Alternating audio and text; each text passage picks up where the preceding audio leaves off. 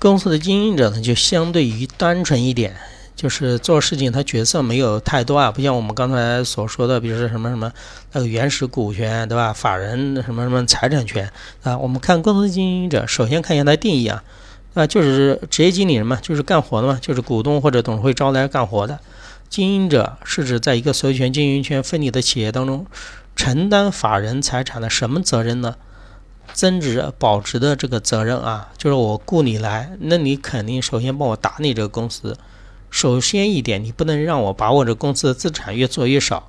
其次的话，你要使这个公司能在保值的同时能够增值，对吧？就是能获取更多的利润呢，能够扩大发展呢。对于法人的财产拥有绝对的经营权和管理权，我们要看好了，这是经营权和管理权。不是拥有绝对的处分权和收益权啊！我们刚刚说过的，你没有这个收益权，收益权是谁的？股东的，对不对？股东可以享受，你也没有完全的这个什么处分权，你这个处分权是受到一定的什么限制的。所以说，拥有绝对的经营权和管理权啊，没有绝对的处分权和收益权，这一定要了解。全面负责企业的什么呢？日常经营管理。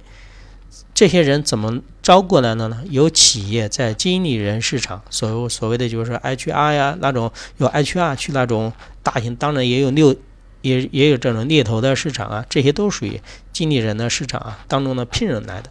一般是以什么那个为奖励呢？为报酬呢？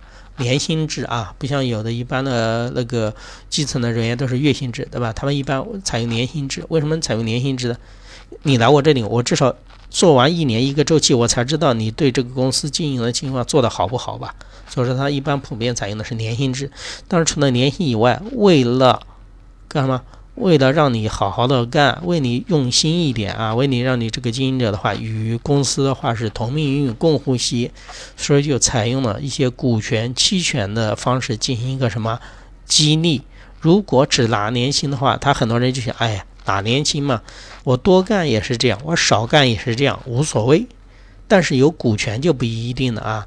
有股权的话，那我把这个企业经营好一点，做得好一点，那我也是有什么，也是有什么收益的啊。所以说要知道，这个经营者公司的经营者有点不一样啊，就是他有年薪、有股权、有期权等为获得什么作为报酬的啊。好，这样一批人我们叫什么呢？就叫做经营者啊。就是有这些职责，对吧？获取报酬从哪里招过来的？